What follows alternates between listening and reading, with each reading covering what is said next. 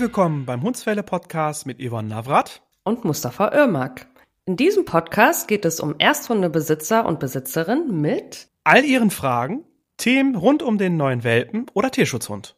Wir wünschen dir ganz viel Spaß und tolle Erkenntnisse bei dieser Folge. Bis gleich! Hallo zusammen! Ich hoffe, euch geht es gut heute. Wir, also Yvonne und ich, haben uns überlegt, dass wir heute mal einen Live-Talk machen über Instagram und hier auch gleichzeitig unsere Podcast-Aufnahme machen zum Thema zu den Air Defender Übungswoche. Also die NATO möchte auf jeden Fall diese Woche und nächste Woche ihre Flüge testen. Und da wird es auf jeden Fall über uns sehr, sehr laut. Also in den nächsten zwei Wochen werden die Hunde wahrscheinlich oder viele eurer Hunde Probleme haben mit dieser Lautstärke. Und wir haben gemerkt, dass viele unserer Kunden da so ein bisschen verunsichert sind und nicht genau wissen, wie sie sich dann in der Zeit verhalten sollen. Das sind ja knapp zwei Wochen, wo diese Übungen stattfinden. Und wir wollten einfach mal mit euch durchgehen, welche Möglichkeiten ihr habt und was ihr da machen könnt, falls mal ein, ja, ein, ein Flugzeug über euch herfliegt oder ihr halt dann so einen Überschall laut hört und wie die Hunde vielleicht dann reagieren könnten. Da wollen wir einfach mal so ein Live mit euch mal durchgehen und äh, hoffen, dass wir euch da ein paar ja, Tipps mit raushauen können. Ne, Yvonne? Genau. genau, das sind ja zwei Wochen vom 12. bis zum 23. Juni. Wir finden halt diese Übungen statt. Das sind immer vier Stunden am Tag sogar.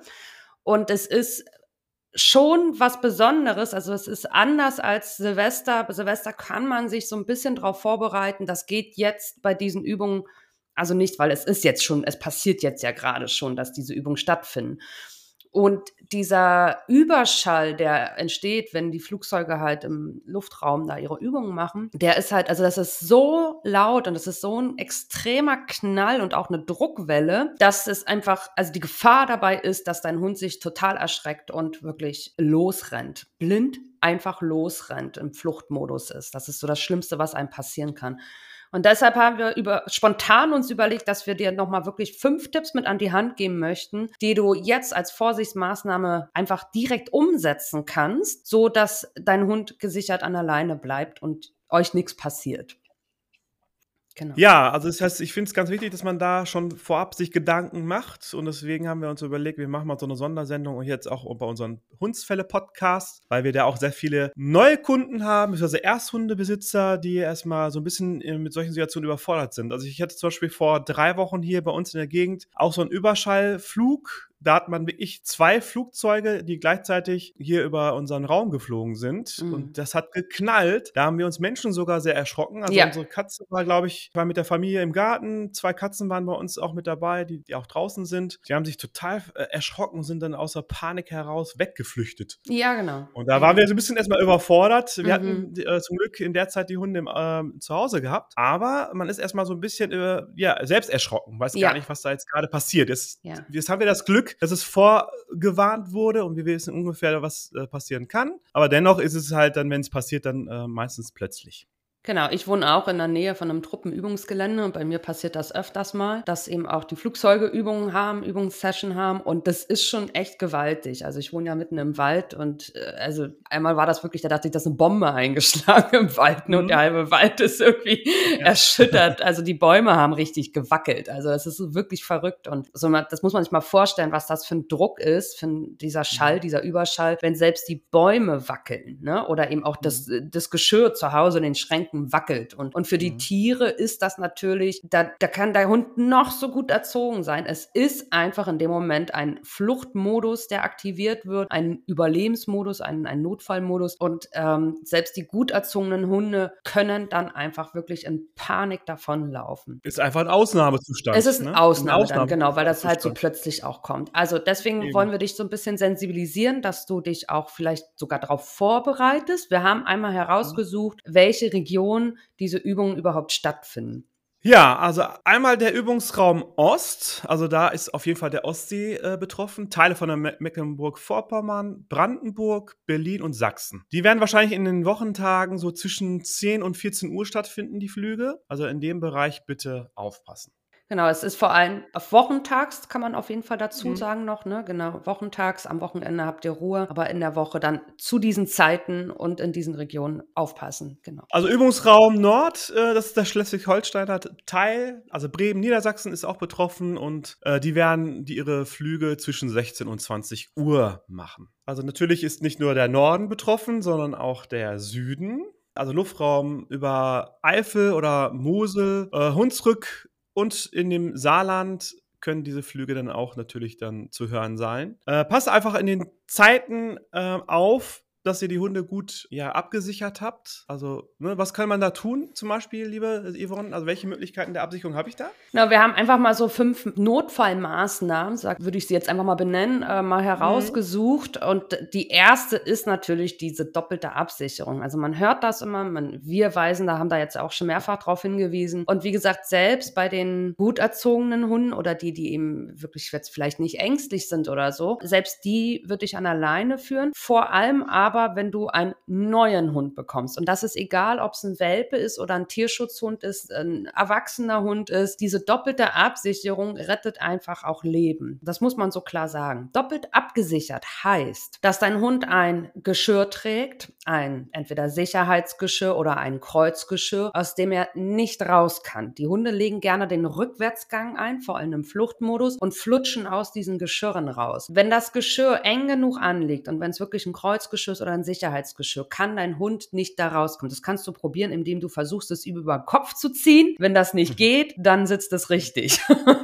wenn Genau. dein Hund, wenn man es über den Kopf ziehen möchte, rausflutscht, dann brauchst du das auch gar nicht anziehen, dann bringt das so oder so nichts. Also ein Sicherheitsgeschirr oder ein gut sitzendes, eng anliegendes Geschirr, ein eng anliegendes Halsband. Eng anliegend heißt, dass da wirklich maximal eine Fingerbreite zwischen Hals und Halsband ist. Fingerbreit, da hat man manchmal das Gefühl, man erwürgt den Hund, weil das Halsband so eng ist. Aber auch da Safety first, also lieber einmal zu eng das Halsband dran machen, als zu locker und der Hund flutscht raus. Also eng anliegendes Halsband oder bei ängstlichen Hunden sogar ein Zugstopp-Halsband nehmen. Diese Zugstopp-Halsbänder, die ähm, haben einen Stopp integriert, die ziehen sich zu bis zum gewissen Punkt, so dass auch wenn der Hund äh, den Rückwärtsgang einlegt, den Kopf rausziehen möchte, da nicht rauskommt, weil sich das dann eben zuzieht. Ähm, das sind dann so ein, zwei, drei Zentimeter, wo sich das zuzieht. Also das ist so eng, dass der Hund da auch mit dem Kopf nicht durchflutschen kann. Dann habe ich eine Sicherheitsleine am Geschirr ange angeleint, also den Karabiner einmal am Geschirr und das andere Ende bei mir am Gürtel. Und auch hier, wir haben jetzt ja gerade super sommerliche Temperaturen, die Frauen haben vielleicht Kleidchen an. Macht euch einen Gür- Gürtel um beim Gassi gehen, also auch mit Kleidchen Gürtel ummachen und diese Sicherheitsleine am Gürtel befestigen. Weil dafür ist, also das sagt ja der Name schon, es ist einfach die Sicherheit, falls dir die Leine aus der Hand rutscht, falls dein Hund äh, Purzelbäume macht, ist er trotzdem noch an dir dran gebunden. Mhm. Ähm,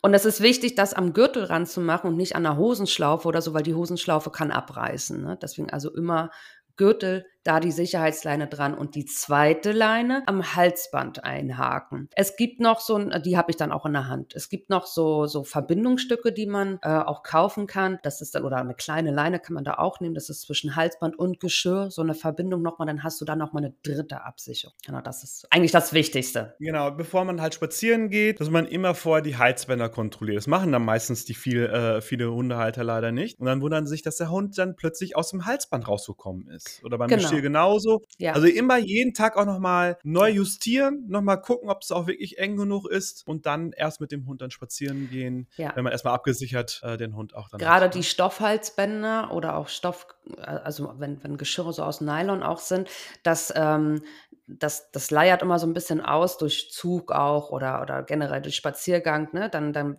wird das immer ein bisschen größer und gerade Stoffhalsbänder muss man wirklich regelmäßig und gerade jetzt immer gut wieder Mhm. nachziehen, also kleiner stellen, dass ähm, der Hund da nicht rauskommt. Also wenn du ein Lederhalsband hast, dann sind die jetzt sogar ein bisschen besser, sogar noch eng anliegend. Genau wie bei, bei Gürtelschnallen, da sind halt diese Löcher drin. Die kann man halt besser befestigen als diese Schnallen von diesen Nylon-Halsbändern. Diese Genau. Schnallen sind auch nicht so sicher, weil je nach Wetter äh, können die auch so ein bisschen porös werden oder auch kaputt gehen tatsächlich, auch in so einer Notsituation. Ja. Die würde ich zum Beispiel bei Ja. so einem Angsthund oder einem Hund, der panisch schiebt, nicht nutzen, weil die halt dann schneller irgendwie kaputt gehen können als wie so ein Lederhalsband. Ne? Mhm. Immer halt wie beim Ja. wenn der Gürtel beim Menschen ja mit so einem Stift halt äh, in den Löchern halt befestigen kann. Ne? Also Mhm. da würde ich halt dann darauf achten, dass es wirklich auch eng sitzt. Ja, jetzt zum zweiten zweiten Möglichkeit. Also, ich würde zum Beispiel euch raten, äh, in den Übungszeiten mit dem Hund nicht Gassi zu gehen, weil da wahrscheinlich eher die größte Möglichkeit wäre, dass da auch dann äh, die äh, Flugzeuge über euch hinwegfliegen und da vielleicht der Hund dann sofort Panik bekommt, sondern am besten davor oder danach spazieren gehen. Sucht euch auf jeden Fall Orte aus, wo ihr vielleicht dann sicher seid, dass es dann vielleicht ein bisschen etwas ruhiger ist und dann einfach dann da den Hund ja abgesichert dann führen und dann wirklich darauf achten, dass man an Zeiten geht, wo vielleicht dann die Übungen dann nicht stattfinden. Ja, was kann man zu Hause machen, Yvonne?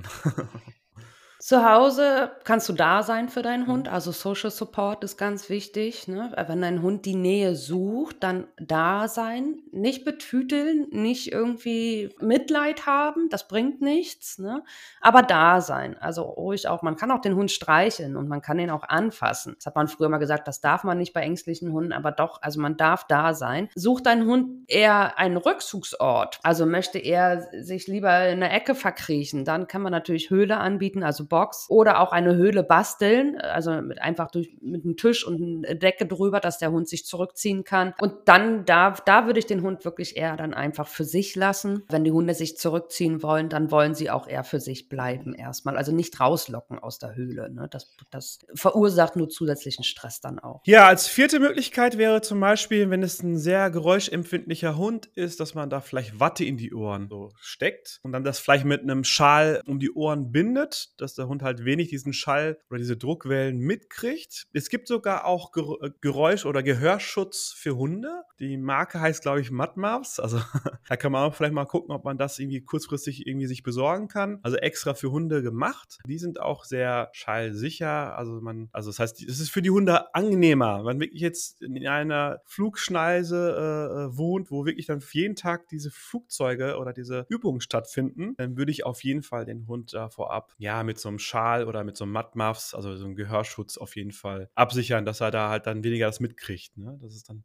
meistens für die mhm. Hunde angenehmer. Genau. Und ansonsten kann man natürlich auch noch Notfallmaßnahmen, Präparate verwenden, wie Rescue-Tropfen, Bachblüten, homöopathische Sachen, auch Borax D4, CBD-Öl. Was ich nicht machen würde, was ja immer so Silvester empfohlen wird, den Hund betrunken zu machen mit Eierlikör oder äh, äh Wein oder mhm. sonst was. Also ich glaube, in, in dem Moment, wo der Hund, also wenn dieser Schall kommt und der ist im Notfallmodus, dann ist das Adrenalin eh schon zu hoch, dass das gar nicht wirkt. Ne? Das ist ja immer so, dass, also bei Silvester kann man sich so ein bisschen besser darauf vorbereiten. Da kann man vorab dem Hund im niedrigen Adrenalinspiegel schon mal Präparate geben. Ist das Adrenalin aber schon so hoch und der Hund ist im Notfallmodus, dann wirkt das alles so oder so nicht. Ne? Also das, das einzige, also Rescue-Tropfen oder sowas, das ist ja ein Notfallpräparat pflanzlicher Basis. So, das kann man probieren. Ansonsten, ich würde jetzt auch nicht in, äh, zum Tierarzt gehen und irgendwelche ähm,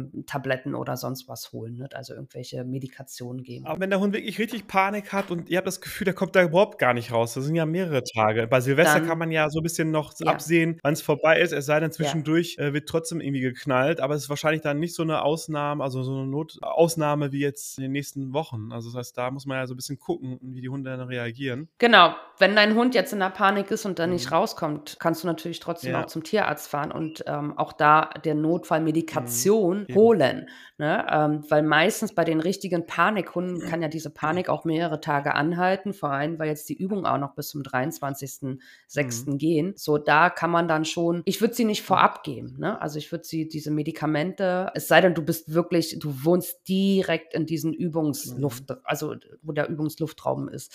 Also dass du das täglich hast und nur hast, vier Stunden am Tag, dann darfst du deinem Hund natürlich da auch medikamentös helfen. Ja, das waren jetzt so die kurzen Notfalltipps für die Situation ähm, in den nächsten Tagen. Schön, dass du hier bei uns eingeschaltet hast. Also wir freuen uns auf jeden Fall, ja. dass ihr fleißig bei unseren Hundsfälle Podcast dabei seid und auch nochmal danke für die ganzen Nachrichten, die wir von euch bekommen. Wenn ihr möchtet, könnt ihr auf ja, jeden Fall uns äh, weiterempfehlen, dass viele Leute diesen Podcast mitkriegen und auch dann vielleicht den ein oder anderen Tipp mitnehmen können. Und ja, wir freuen uns auf jeden Fall, dass wir so viel Zuspruch bekommen.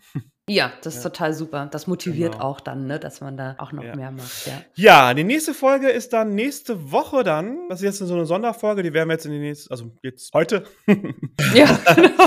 veröffentlichen, Ja, ähm, weil wir wichtig, es wichtig finden, dass wir da jetzt so ein bisschen Infos raushauen, damit ihr halt so ein bisschen entspannter und ein bisschen sicherer diese, ähm, ja, die nächsten Genau. Tage mit euren Hunden bewältigen könnt. Ja, wir wünschen euch alle schöne Sonnen Sonnentage. Ist ja momentan echt total super hier mit dem Wetter. Ich weiß nicht, wie es bei euch ist, wahrscheinlich ganz Ja, Deutschland. ja. Bei uns ist ja auch schön Ja, Sonne, ja. genau. Die Hunde Ja. leiden Wir ordentlich. müssen jetzt mal dran gewöhnen an die Hitze, wir wir Menschen Ja, auch. Ne? ja, genau, genau, ja, ja. Ja, dann bis zur nächsten Okay. Folge mit Erna, Action, Action.